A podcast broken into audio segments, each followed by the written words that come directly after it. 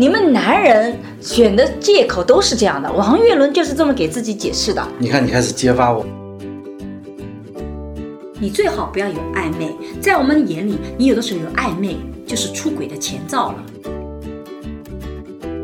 一个正常的男性是什么样子呢？一个正常男性就不应该对异性有任何想法吗？从来在夫妻关系里就不是敌人，是伙伴，是战友。我们对于感情的看法是会影响到我们所有的行为的。所以我自己不觉得是种竞争关系或者是敌人关系，因为敌人这个词是指我们利益是对立的，但夫妻整体上利益是共享的。社会是接受女性弱的，但社会不接受男性弱。男人的权利是什么？男人有脆弱的权利，有弱小的权利，有出错的权利，有相信直觉的权利，有犹豫不决的权利，有灵活处事的权利。另外还有不因上述任何权利而羞愧的权利。所以，当我们在女强男弱的婚姻里面，它其实是在重塑新的一种亲密关系。但其实对一个家庭来讲，很多时候的贡献其实并不是以挣钱多少能作为唯一的衡量指标。嗯，我们所处在的这个社会，嗯，判断成功的标准太单一往了，往是比较单一的。一定是互相有互补或者有互相的优点才能结合在一起的。你用事实意义上的挣钱多少去强弱，我觉得这是对关系太过简单的一个划分。我是沈一斐，我是张建刚，我们谈朋友谈了快二十五年了啊。我们两个今天一起来讲授社会学的爱情思维啊，希望帮大家能够提供对爱情的结构性的观察及一个新的思维方式。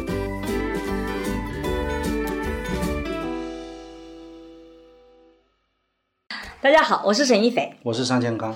我们两个今天一起来做一开这档播客啊，原因呢是因为其实前一阵子我自己参加了很多别人的播客，发现这种聊天的方式特别好，能够很放松，也能深入的聊一些话题。我发现播客这样的模式是跟很多朋友交流特别好的，能在播客上遇到很多志同道合的朋友，我们的价值观啊，我们的理念都会很接近。它的最大好处是我不用化妆，我不用面对视频，我可以穿着睡衣来聊天。我 今天没有穿睡衣啊。哎，今天因为嗯，这个因为因为还没到睡觉的时候嘛，但实际上我以前做视频的时候，我觉得特别麻烦的就是你必须要穿着很好，然后你至少就做播客可以通过输出自己的观点和朋友们进行交流。所以就使得我就特别喜欢这个播客这种形式。那我就觉得，哎，就可能可以我自己也来做个播客。但播客呢，需要一个聊天的好的伙伴，所以我就邀请了我的伙伴桑建刚先生来作为我的呃聊天伙伴，因为我们两个人啊，我是来陪聊的。对。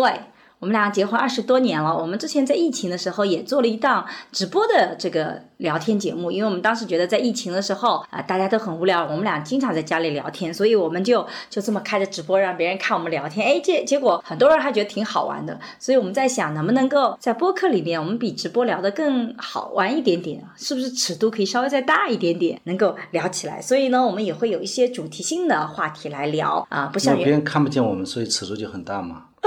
哎，是不是有这个原因哦？但是我觉得，因为我们原来做直播的时候呢，我们俩是没有主题的，想到哪就聊到哪里，往往是家长里短。但是聊播客呢，我觉得我们面对的朋友，他们都还是非常有思想、有想法的，是可以做一些深入的、更深入的沟通的。那你是说看直播的人就没有思想、没有想法吗？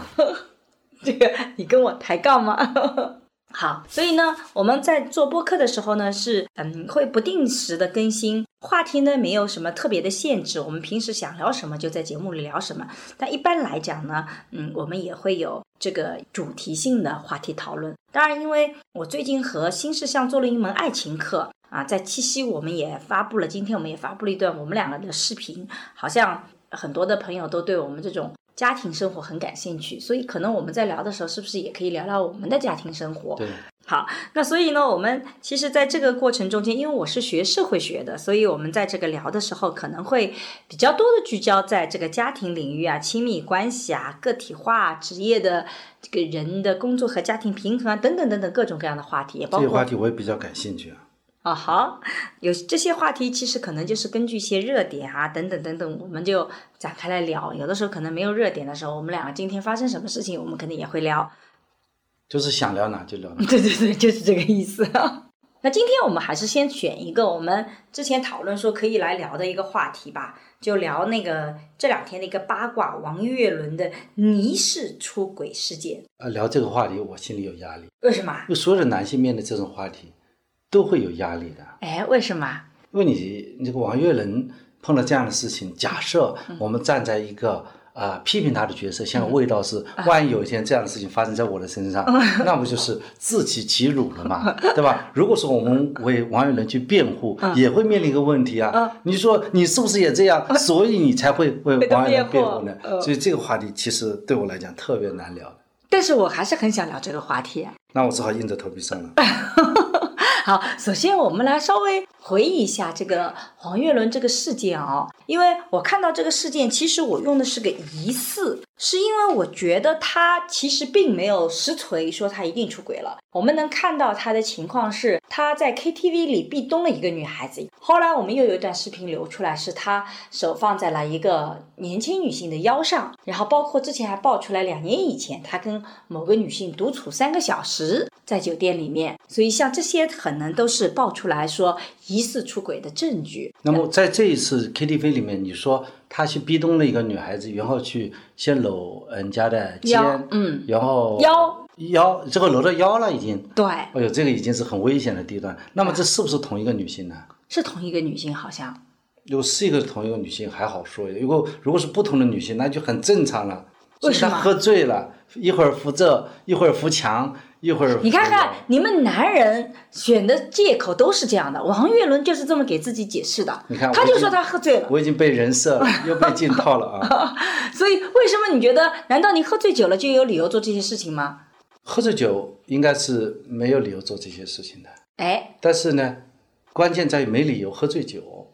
我们来讨论一下，为什么我们整个媒体会觉得王岳伦是出轨？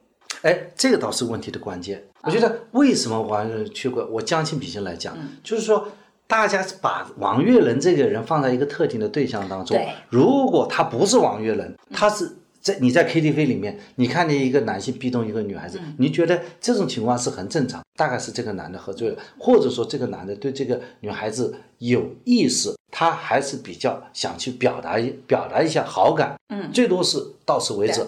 但是你把他放在一个。非常有名气的啊，李湘的老公的背景之下，就觉得你做李湘的老公啊，那你就应该是什么？你应该是回家带孩子，或者是我李湘正好在直播带货，在辛苦的赚钱的时候，你要么在家带孩子，陪孩子做功课，或者是你陪伴李湘，给李湘端茶倒水，对吧？这个时候是你应该要做的事情，对不对？你才对得起你这么勤奋的老婆啊。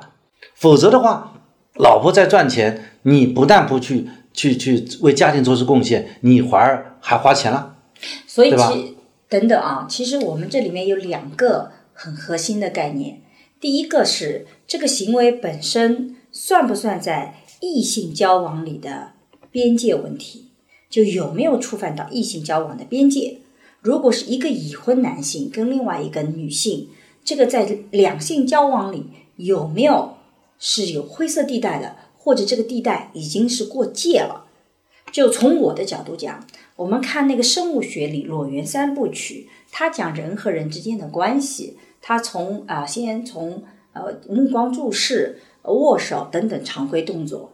他说在接吻之前，就进到亲密关系之前，他有一个步骤，就是手放到腰上，无论男女还是男男。其实你会发现，女性跟女性没有这个问题，女性跟女性的身体尺度其实比我们想象的大。但是男男或男女，如果有一方把手放在对方的腰上，这常常在生物学上意味着他的关系已经在往下面一步的私的、别人看不到的接吻角度走。所以这里面第一个问题是，这种行为的边界有没有过了？从我的角度讲，壁咚。可能还能够理解，但由于壁咚在今天的文化里面，它已经有个专门的概念。你看，这个壁咚本身就带有一种爱的概念，所以它会让我们误解。但是在壁咚出来的时候，其实王岳伦解释了说啊，这个喝醉酒了，就用这个姿势去讲。我觉得这个倒也能理解，因为你有的时候站不稳了，靠个墙，你就正好这个角度拍过来壁咚，我觉得也能理解，这是王岳伦的借口，我很清楚。对吧？就王岳伦呢，他肯定是逼咚人家，他脑子里很清楚，他逼咚人家。壁咚，你曾经做了一个抖音，就说这个壁咚，就说壁咚呢，就是显示男性的威猛，威猛，对的，就是说我这个男性在这个女性面前表现的要非常之强大。对。那么这个呢，他是在李湘那里是没机会壁咚的，他不敢去壁咚李湘。对，对吧？这是，所以他终于找逮住个机会，他找一个人去逼东亮，达到展示男性这个阳刚一面的这样一种一种效果，对吧？这是一个，嗯，对吧？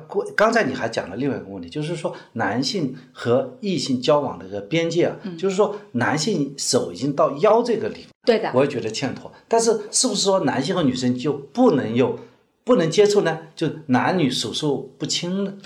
所以你看，我我的解释是，壁咚本身是可以接受的，但是呢，男女授受不亲，这个显然是今天社会做不到的。那么你的常规礼仪在哪里？比如说握手、拍肩，其实在我们的文化里都是能够被接受的，异性之间交往的尺度。但是你摸头发或者搂腰，其实就会带有暧昧的。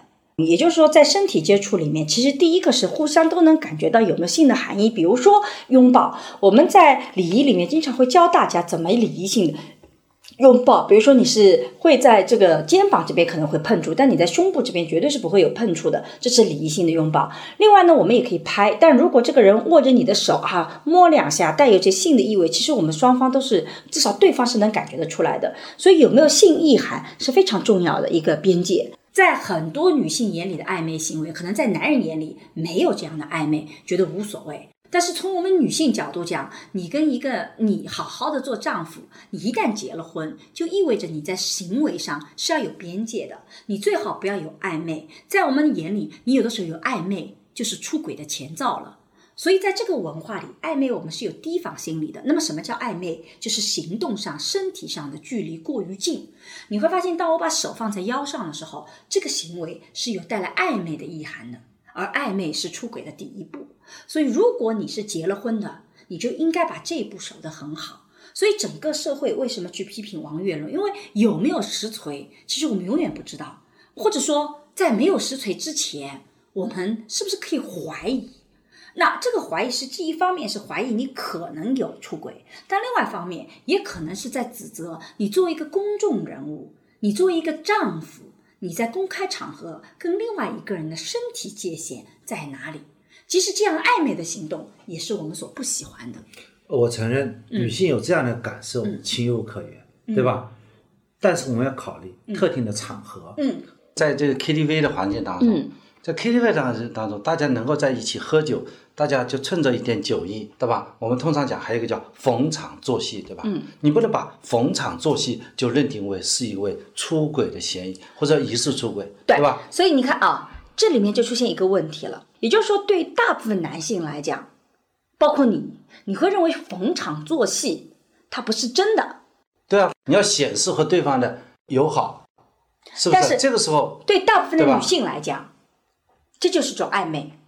这就是种不忠，可能是一种暧昧。但如果说一直停留在暧昧这个阶段的话，就没有达到出轨的那一步啊。所以你会发现啊，就是说，没有在暧昧的阶段，没有到出轨的这一部分，已经有心理动了，没有后面的行动，是不是要遭到批评？这个。但是大家都希望保留在暧昧的状态，而不希望呃都不希望往前进一步，这也是可以的。这叫罪感同盟啊，罪感同盟也可以啊。实际上，这就是罪感同盟文化。这里我们专门的一个词，为什么会这种文化出来？其实就是通过干一些坏事儿，形成更紧密的连接。就是你刚刚讲到的这个问题，只存在男性里面，不存在女性里面。女性很少说我们来一起去找一帮男的过来。男性在一起，有的时候有这样的行为，它恰恰容易形成联盟关系的。我并不觉得这个女性。跟王岳伦是对等的。我想问一下，就是说，我听说这个网上还有人去批评李湘，这是什么原因？我觉得很多人会觉得这个男性出轨，其实或者男性有问题，往往是女性太强势。我们经常会想象这个，他怎么批评李湘的？就觉得是因为女香李湘的强势，所以呢，王岳伦很苦闷，所以王岳伦才会那个，是因为李湘太强势了。因为你太优秀了嘛。我这个逻辑其实我一直不太能接受。我之前去讨论三十而已的时候，其实谈过顾家的问题。我认为顾家是把他别人的事情都就应该男性自己的成长都承接下来，你去帮他去处理，我觉得这是有问题的。但是如果放到李湘和王岳伦，你总有一个女强男弱，这个女性的强大，如果她没有干涉你，没有说不允许你出门啊，不允许你自己成长。你就把这个这个点就全部放在女性身上，说是她的问题，我觉得这个是不成立的。那最近有一本书叫《男性的衰弱》，其实它背后讲了个特别有意思的话题，就是当男性今天生活在这样的一个世界里面，过去的男性气质一定是要男性比女性强的。那么你在两性关系里，当男性比女性弱的时候，他就会遇到很大的挑战。我觉得王岳伦在现代生活中很可能就面对这个男性气质。被削弱的这种恐惧，女强男弱的现象也是很很普遍的，对吧？我想讲的是什么呢？就是说，在男性的衰落里面，他谈到今天，这是很重要的一个观点，我得比较完整的阐述一下。就是说，在今天的社会里面，其实你会发现，男性气质是遇到一些挑战的。比如说，过去我们觉得男性的勇敢、刚强、理性等等等等，都是特别好的一个特优点。可是实际上，这些优点在今天的现代社会，它的能用武之处是越来越少。尤其像勇敢、刚强、很有力量，在日常生活中现在不能打架。我觉得总体上来讲，其实男性气质在日常生活中越来越少用，是一个客观事实。过去的男性气质跟女性气质的分野是采集文化和狩猎文化的区别，男主外女主内。对，女性更多的做的是采集，就是瓜果啊，这个粮食作物是采集，所以它是要求细致的。那这个是跟女性气质紧密相连。男性是狩猎文化的，所以他勇敢的、沉默的，你去狩猎又不能大叫，所以你会发现男性气质跟狩猎文化是紧密相关的。但是现代性在发展的时候，它其实更注重的是采集文化。你需要专业分工，你需要很细致，你需要有规划，你需要有个前期的预期，而不是今天出门不知道会遇到什么。所以，整个现代化发展其实是采集的这块所需要的素质是更重要的。这就导致狩猎文化所塑造的男性气质，在今天是越来越没有用武之地的，对不对？啊，所以在这个过程中，现在是越来越，我发现这个优秀的女性是越来越多。对，那为什么讲男性的衰落呢？就是说。这个文化是有滞后性的，我们依然会觉得男性的这些气质是重要。作为我一个是男人的话，我这些东西很重要。那既然很重要，我就要维持它。可是我能维持的场合是越来越弱的，尤其是当我遇到的太太或者我的亲密关系，他比我更强大的时候，他根本就不需要你去保护他。李湘不需要王岳伦保护啊！你看李湘多强势啊，多厉害，他不需要你保护。那既然连保护都不需要，那你这种原来的这种男性气质，他就没有用武之处。这就是为什么我并没有说推导他在家里是怎么做的，而是壁咚本身这个行为，为什么我们觉得他具有男性气质这个特征？其实就是因为他是权威性的，带有这个压迫性的。所以某种意义上讲，这就是王岳伦想要表现男性气质那种潜意识的表现。但是某种意义上讲，《男性的衰弱》这本书其实是这个作者其实在提出一个问题，就是今天在两性关系里面，其实男性是要成长起来。因为你面对这个女性，男性是有成长的必要性，有必要性。就是说，你不成长起来呢，你就会你就很难面对啊女强男弱对的这样一种现象。对，就是说，你只能去面对比你弱的女性，对，你就没有能力和比你强的、比你优秀的，或者跟你一样优秀的啊，或者一样优秀的女性，你没办法和她相处了。对的，特别如果这个人又不幸是你的妻子的时候，就像我现在。对吧？就是面临这种状态，所以要 要学习。所以我觉得要上这门课。但是我刚才要稍微回来讲一点，就是说，据说啊，李湘被骂还有第二种情况，说李湘原谅这个王岳伦就被骂了。哎，这个也是我觉得这几年来撕扯的很厉害的。好像我们独立女性就不能够原谅一个有任何缺点或有任何污点的男性。你知道，我像我们这样的事情，看到这样的新闻，说。李湘原谅王岳伦，结果李湘被骂了，你知道我们这个男性压力有多大？为什么？就是我们就变成了说，哎呀，你作为找了这么好的老婆，养了这么好的女儿，这是你的福气呀，是不是？你还能干嘛呢？你就应该是啊，应该是鞍前马后做好服务工作，是不是？你还可以去跑到外面花天酒地，对，是不是？就是说男性的空间都被缩到最小。以后如果你喝酒了，或者说你干了一些嗯任何不道德的事情啊，就要可能不要放在耻辱柱上、聚光灯下烤。而且呢，女性还不能原谅你。嗯，女性为什么不能原谅他？嗯因为社会不能原谅这个行为对。我觉得这个对王岳伦公平吗？嗯，所以你其实是代表男性发出了这个质问啊。我自己是这么认为的啊，就是为什么有的时候我们会那么的愤怒，是因为其实女性长期以来，其实很多时候这个社会对女性是不公平的。同样的现象发生在女性身上，其实遭到的这种女人的暴力是更厉害的。我们这个社会能容忍男性有这样说啊，这个比较越界的行为，但是我们对于女性这样的越界行为容忍度是极少的。所以，其实对我们女性来讲，我们经常会觉得不公平。那在不公平里面，既然有这种情况，我就是觉得那公平一点。我女性经常被嫌弃，如果我做的不检点，那你男性我应该公平的，你做这些事情我也会嫌弃你。所以，我觉得背后是有这样一个逻辑体系在里面的。那第二个呢，就是说，我一直觉得这里面还有另外一个问题，就是我们对于强弱的这种亲密关系的想象啊，其实很成问题的。我们在想象亲密关系的时候，总觉得那个强的人就应该抓住所有的家庭的大局，然后他挣钱；那个弱的人，他就不得不去做相夫教子或者相妻教女的这个工作。但实际上，像王岳伦和李湘他们这样的收入，其实不需要做这些事情，两个人都不需要做，两个人都是各自可以发展的。即使你很强，我比你弱一点点，其实你挣的强，我也没有必要回到那个主内的角色。王岳伦并不是个主内的角色，所以对于这样的想象，其实我们可以讲，其实大众对于这种关系新的想象是非常缺乏的。我们还是用这种传统的想象去想。所以，当一个女性很强，我们就想象你男性，你就应该安安稳稳的去做那个。家里主内的角色，你竟然还跑出来跟别人应酬，我就会很生气。这其实是对于这种关系新型关系缺乏想象力的一种表现。但我这里一定要讲，我们不是去为王岳伦做辩护，我一点都没有这个意思，而是说我自己的理解。为什么我说我如果是李湘，我可能会原谅，就是因为人性它可能比我们想象的更为复杂。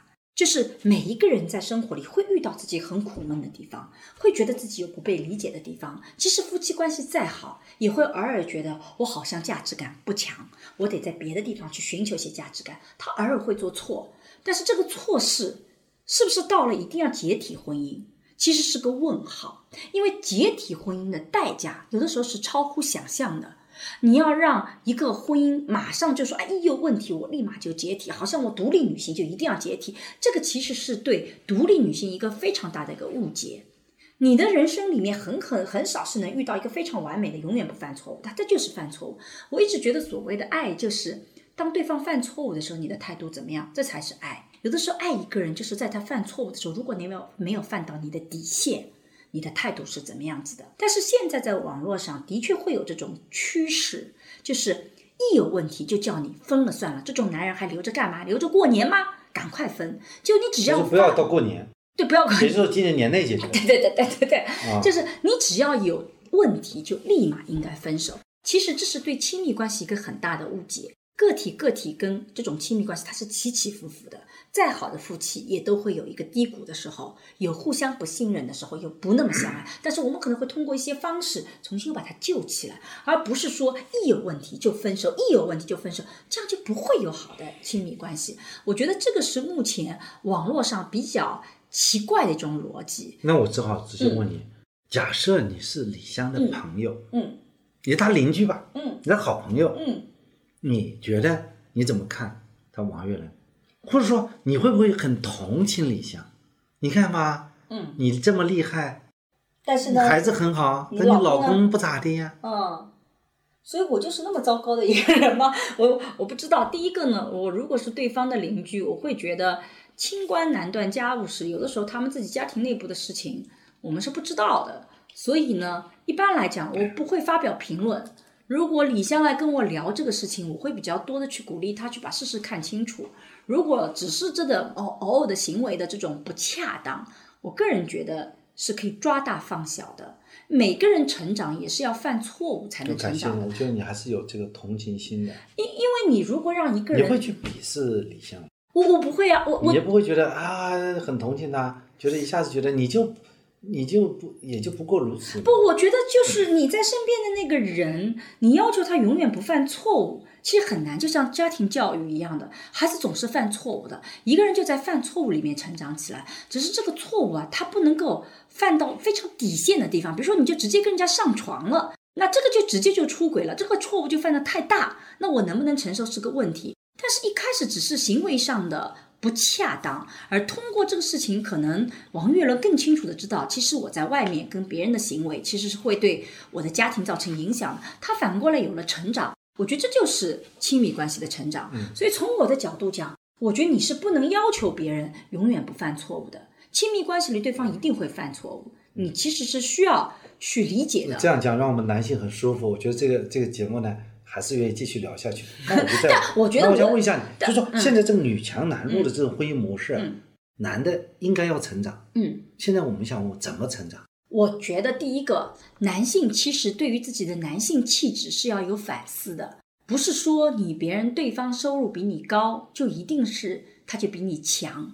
强这个概念也是相对的。尤其是，其实李湘，我看到他有些访谈是做的特别好的，他一直在强调王岳伦本身是个非常优秀的导演，只是呢会有不同的职业，比如说啊，我跟你在一起的时候，由于你的职业比我的职业更挣钱，我作为女性我是没有压力的，我觉得你就应该比我更挣钱嘛，你职业因为你是男的，其实男性也得去适应这种情况，因为我的职业跟你不一样。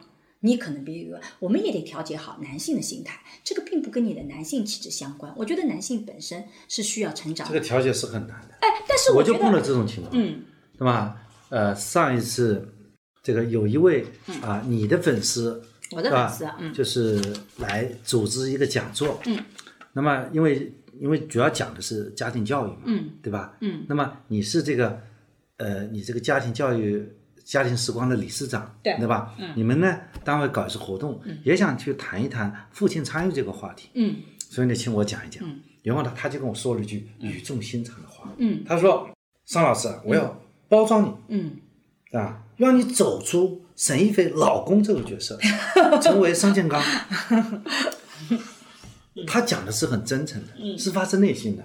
我听完以后，嗯，这个我是这个五味杂陈啊，嗯，都这个。都打翻了，是的，就我就觉得，其实作为我来讲，其实我我是法律领域的，对的，对吧？我没有必要成为一个家庭教育领域的专家，对，成为家庭教育领域的商建刚。嗯，我在家庭教育领域，我我就是沈一菲的老公，嗯，对吧？对的，是这个角色。是，但是他讲这句话，实际上是给我很大压力的。嗯，就说如果你不是同等的优秀，你好像就成为附属了。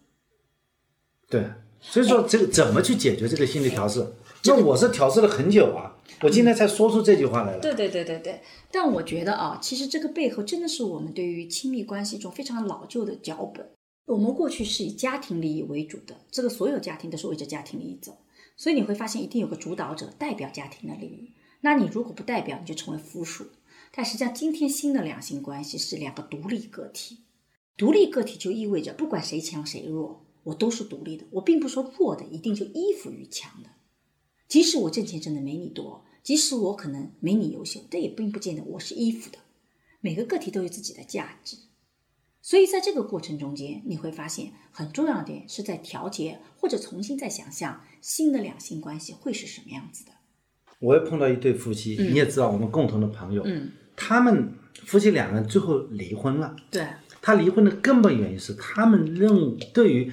这个家庭的财富到底是由谁负责贡献的事情，一直纠缠不清。嗯，女方认为所有的贡献来自于女方，对；男方认为所有的贡献来自于他的努力，因为他们两个人非常不幸的事情，他们在共同经营他们的事业，对，共同经营酒店。哎，你讲的不就是啊，俞渝和李国庆嘛？虽然他们不是我们的朋友，但是这是俞渝和李国庆身边的这样一件事。那其实就像俞渝跟李国庆也有这个问题的，对吧？因为他们两个情况，你看，你可以。爆的料比较多一点，我看的是他们现实中的情况啊。他们因为这样的原因，最后选择的是结束这个婚姻。嗯，所以其实，在这个里面，你会发现，我们老是希望在一个关系里面去找到自己。你就说夫妻是什么关系？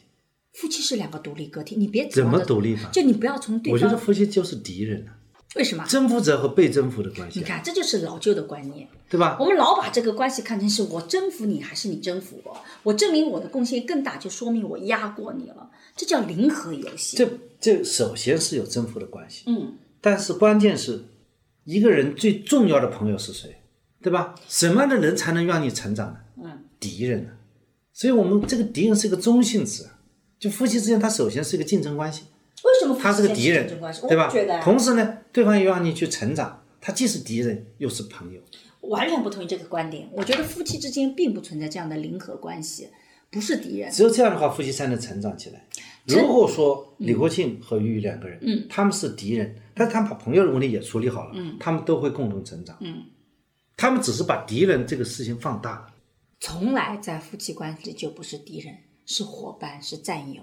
这伙伴就是敌人加好不加朋友你。其实真正要竞争的，并不是你身边这个人，你知道吧？很多人我觉得都有这个问题。比如说你读书的时候，你就会特别妒忌你身边那个人，他比你好或怎么样，你想要干掉他。实际上，真正当你竞争的时候，你并不是跟他在竞争，你是跟一个更广阔的人在竞争。理性的思维是告诉你是和广阔人在竞对的争，但是感感性的东西你会天天和他在竞争。对，是的。所以其实某种意义上讲，我们对于感情的看法是会影响到我们所有的行为的。所以我自己不觉得是种竞争关系或者是敌人关系，因为敌人这个词是指我们利益是对立的，但夫妻整体上利益是共享的。其实我不太有特别好的答案，说为什么他们会老是要追求自己的这个价值。我觉得跟李湘跟呃这个王岳伦的事情其实还有点远。他们两个人我没有看到他们有这方面的争夺，所以我有点不知道怎么回答这个问题。但那你给一个男性在女强男弱的这婚姻模式下，给几个 tips，他该怎么去做？哎，其实这本书里面，比如说那个男性的衰弱，他就觉得最后提出来这个男人的未来宣言，他有这几个宣言，我觉得很有意思。他说，男人的权利是什么？男人有脆弱的权利，有弱小的权利，有出错的权利，有相信直觉的权利，有犹豫不决的权利，有灵活处事的权利。另外还有不因上述任何权利而羞愧的权利。他其实提出了一个特别有意思的话题，就是当你要去维持你的男性气质的时候，你在女权女强男弱的婚姻里面是没有办法生存的，因为你一定是你不你要比他更强大，你不能脆弱，你不能够有那个你要更理性。但如果你允许自己其实是可以脆弱的，允许自己可以是弱小的，你会发现这并不损害你个人魅力，只是他的男性气质发生了改变。所以，当我们在女强男弱的婚姻里面，他其实是在重塑新的一种亲密关系。但我自己还特别想讲的是，在我眼里不存在女强男弱的关系。我并不觉得李湘就一定是强的。我们今天所谓的女每个放弃强男弱是世俗意义上的，对的就是我们在世俗意义上是说，这个人他挣钱挣得多，他就变得强。但其实对一个家庭来讲，很多时候的贡献其实并不是以挣钱多少能作为唯一的衡量指标的。你想，咱啊，俩、这个问题是，呃，讲的挺有意思，就是说我们这个社会啊，嗯我们所处在的这个社会，嗯，判断成功的标准太单一往。往是比较单一的，对的，就是谁混的钱多，对那谁混的钱多，谁就是有厉害的人，对的，对吧？嗯，但我因为我这个问题是感同身受啊，嗯所以别人对我的转型是完全不理解的。对的为什么钱少了？对的钱少了就这就这就不成功了对，就有问题啊！你的转折，你选择就有问题啊？就对，因为你不是奔着钱多而去的对的。啊，所以从我的角度讲，我觉得其实是要改变所谓的强弱概念。一个人跟另外一个人在一起，一定是有些方面他强，有些方面他弱，有些方面他强，一个另外方面弱，一定是互相有互补或者有互相的优点才能结合在一起的。你用事实意义上的挣钱多少去强弱，我觉得这是对关系太过简单的一个划分。我个人不是特别同意。我其实我跟你在一起也一直有这个困惑，你的钱挣的一直比我多，所以在这个过程中，其实我觉得我们是要有调节的。我其实自己是慢慢调节到说，嗯，其实你虽然挣钱挣的比我多，但是我觉得我做的事情也是很有价值的。我并不是比你更弱的那个人。其实如何让自己强大也是很重要的，而这一点对男性来讲其实更大的挑战，因为社会更不接受男性弱，社会是接受女性弱的，但社会不接受男性弱，所以男性不仅要自己要接受，说我其实强弱的概念不仅仅是挣钱与否，我有其他的方面，另外一方面他还得有新的想象。我们女性有的时候还比较容易想象，就是变成，哎，你看我家庭照料的很好，这是可以想象的。但是在一个现在的社会里，男性把家庭照料的很好，并不看成是他强的一面。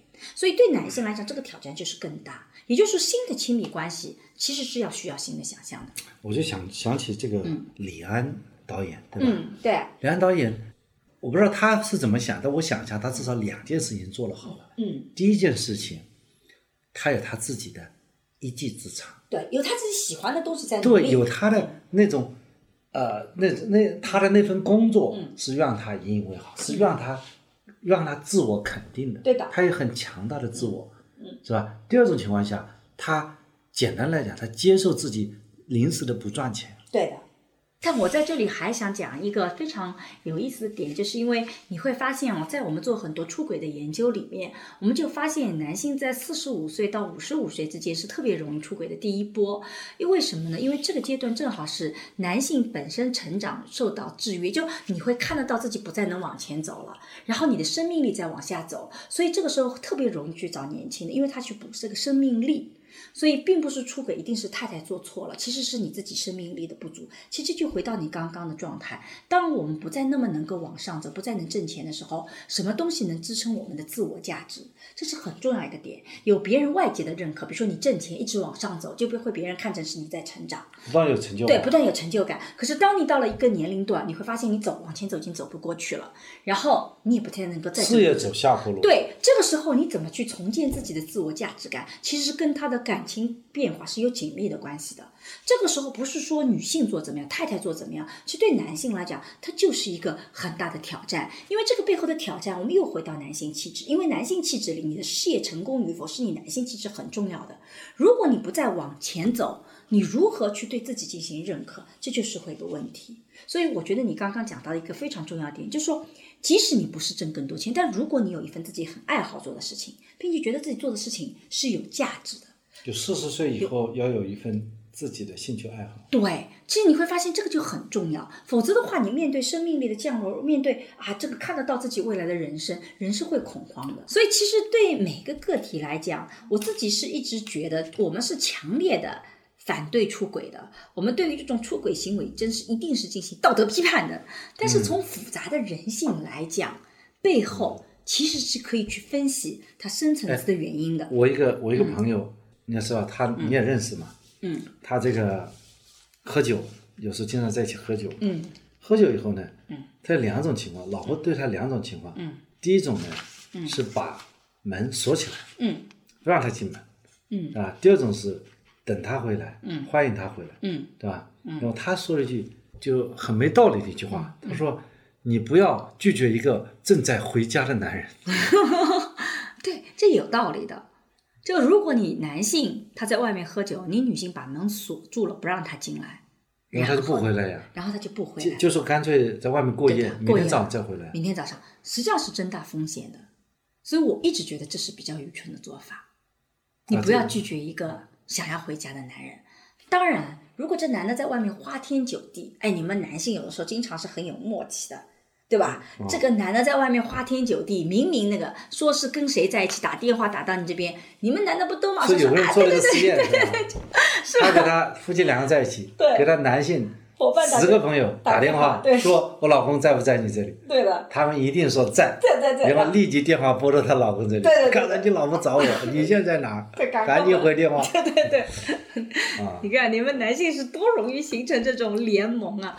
但我觉得我们讲的是关键时候要帮兄弟一把。帮兄弟一把，嗯，所以我自己是觉得在这个里面，其实我自己是很愿意去去探讨背后的原因的。当然我们要批判，但是每个人其实都有挺不容易的。其实这个问题现在不仅在男性身上存在，在女性身上也是越来越多的存在了。就女性在寻找自我价值感的时候，也会出现这个问题，所以我们也希望被男性所看到。很多的女性其实对婚姻生活一个最大的不满就是丈夫没有看到我，丈夫整天忙于工作，我在他眼里没有价值。所以当我遇到另外一个人，他看到我的时候，可能我就会很感动，我就跟着他走了。所以我觉得这一点是很重要的。女性也有就女性出轨也是因为希望被男性看到他有价值啊，有价值。就除了那种有一部分的出轨是真的是有性瘾问题，就这个人就认为占有更多的性资源是件很荣耀的事情。对集邮，然后有的人真的是控制不住自己，也有这种情况。但我觉得今天咱们不讨论这个这样一个群体，这比较污啊。呃，对，比较污，而且嗯也没法改变哦。但我觉得更多的正常的人性其实是会有这种希望被看见、希望被肯定的需求的。所以如何在婚姻里有做到，或者自己怎么去跳出，如果我不那么挣钱，我能不能有价值感？我觉得这些是问题。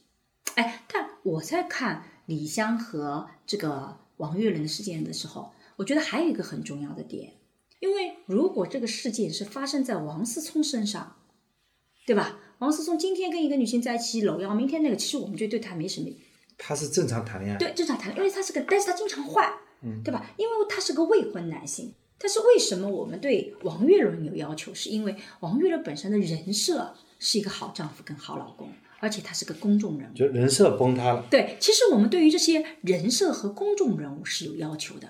你要么就不要又当又立，你不能又当又立。你如果觉得自己真的做不到，你也诚实做不到，我们也接受的。但你自己觉得自己其实个好丈夫那个，但你又做出跟我们想象好丈夫还不是丈夫哦，是好丈夫、好爸爸的形象不一样的时候，你会发现，我们就是，其实这个背后有另外一个对公共人物，当你树立自己一个形象的时候，其实你对这个形象是要负责到底的。